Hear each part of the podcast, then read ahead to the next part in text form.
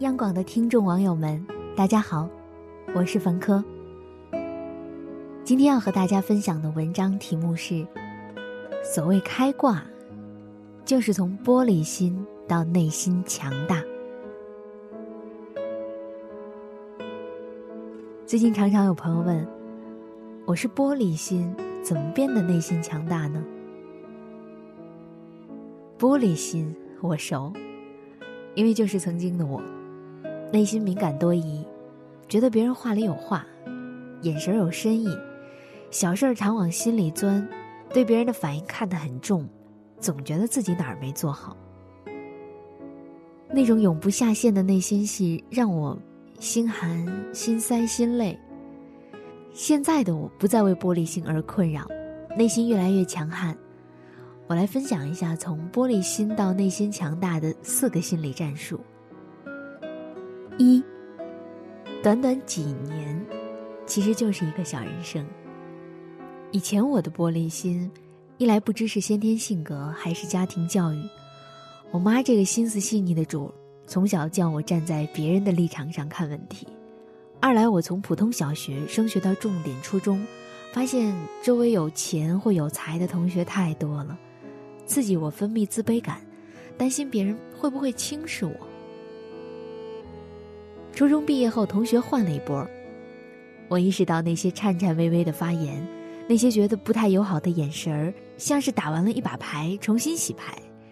以前的揣测和多虑，变成了零意义。高中我开放了很多，敢于当众演讲，当众搞笑，心想，反正出丑了，三年后谁也不认识谁。大学四年我更豁出去了，反正四年后我就离开学校了。人越怕丢脸，表现得越丢脸；越不怕出丑，越可能变成黑马。一次一次的轮转，让我悟出了一个道理：三四年就像是一个迷你的人生。在这段小人生里，比起我的见识、感受和体悟，别人对我的看法，都得靠边站。二，玻璃心不可怕。假装大度最可怕。我小学在校队练篮球，经常暴晒，脸上晒出了几颗斑，当时心里极为介意。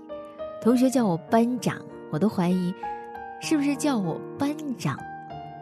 虽然心里不爽，但是计较又显得小心眼儿，每次故作不在乎状。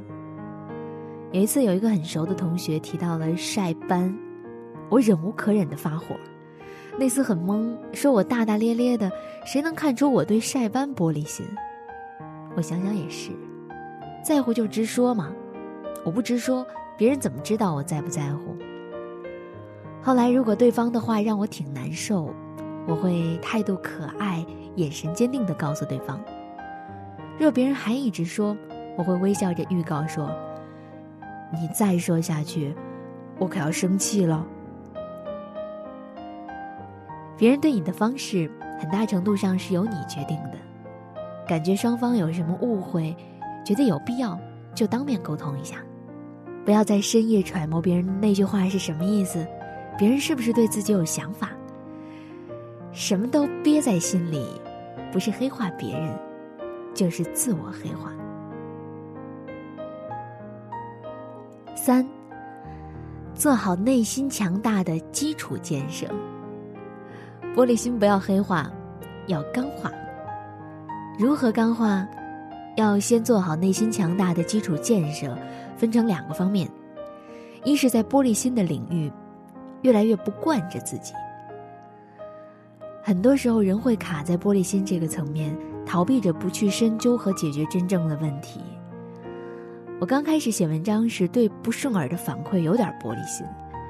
其实我真正的问题不在于玻璃心。而是提高写作能力。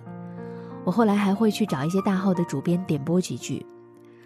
仔细想一想，维护玻璃心和把在乎的事情做好，哪件重要呢？我觉得是后者。如果因为受挫能力弱、自我调节差，导致我错过真正有价值的意见，那我定不能轻饶了自己的玻璃心。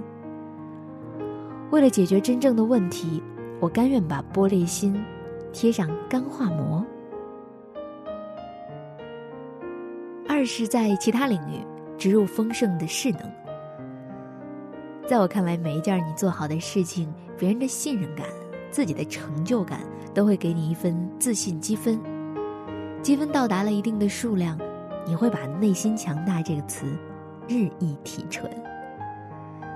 念书的时候，每次成绩都中上稳定，偶尔发挥失常一次，不会玻璃心。工作后，每次交付都献出自己的价值增量，偶尔反馈有点批评，不会玻璃心。婚恋中内外兼修的自己越来越好，就算配偶偷看辣妹，新闻爆出出轨。你都会懒得玻璃心。失败一次，告诉自己，三局两胜。别人欣赏不来我的好，没关系，我其他好处多着呢。四，玻璃心欠我的，必须加倍还给我。玻璃心除了脆弱易碎的贬义，也有细腻周到的褒义。工作以后，我把对人的敏感。转化成了对事的敏感，重视细节分析，预案做得漂亮，说服策略成功率高，为我的工作加分不少。写作以后，我意识到玻璃心让我能区分不同层次的情绪，敏感地感知到别人的情绪变化，这种同理心对我写作大有帮助。以前因为玻璃心吃过的苦，现在终于想到乐了，玻璃心用对地方。就赚翻了。玻璃心，底色自卑，可又需要深深的重要感和特权感。可这个时代的运转逻辑，从来不是你玻璃心，你有理；不是你对着镜子自信微笑，伸出手臂做个加油状，内心就强大了。有了健康和才干，才能谈内心强大。当你内心越来越强大。以前那些让你玻璃心的点，会越来越不是个事儿。看着一个个曾经让我玻璃心过的点，都随风散去，而我打了个响，继续上路。好了，今天的文章就分享到这里。我是方科，在北京，祝你晚安。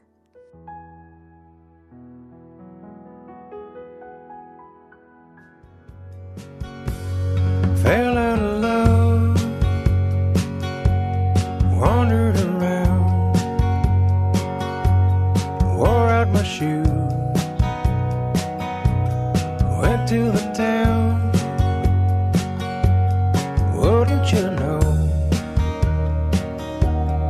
Couldn't get back. The train that I took was torn from the track.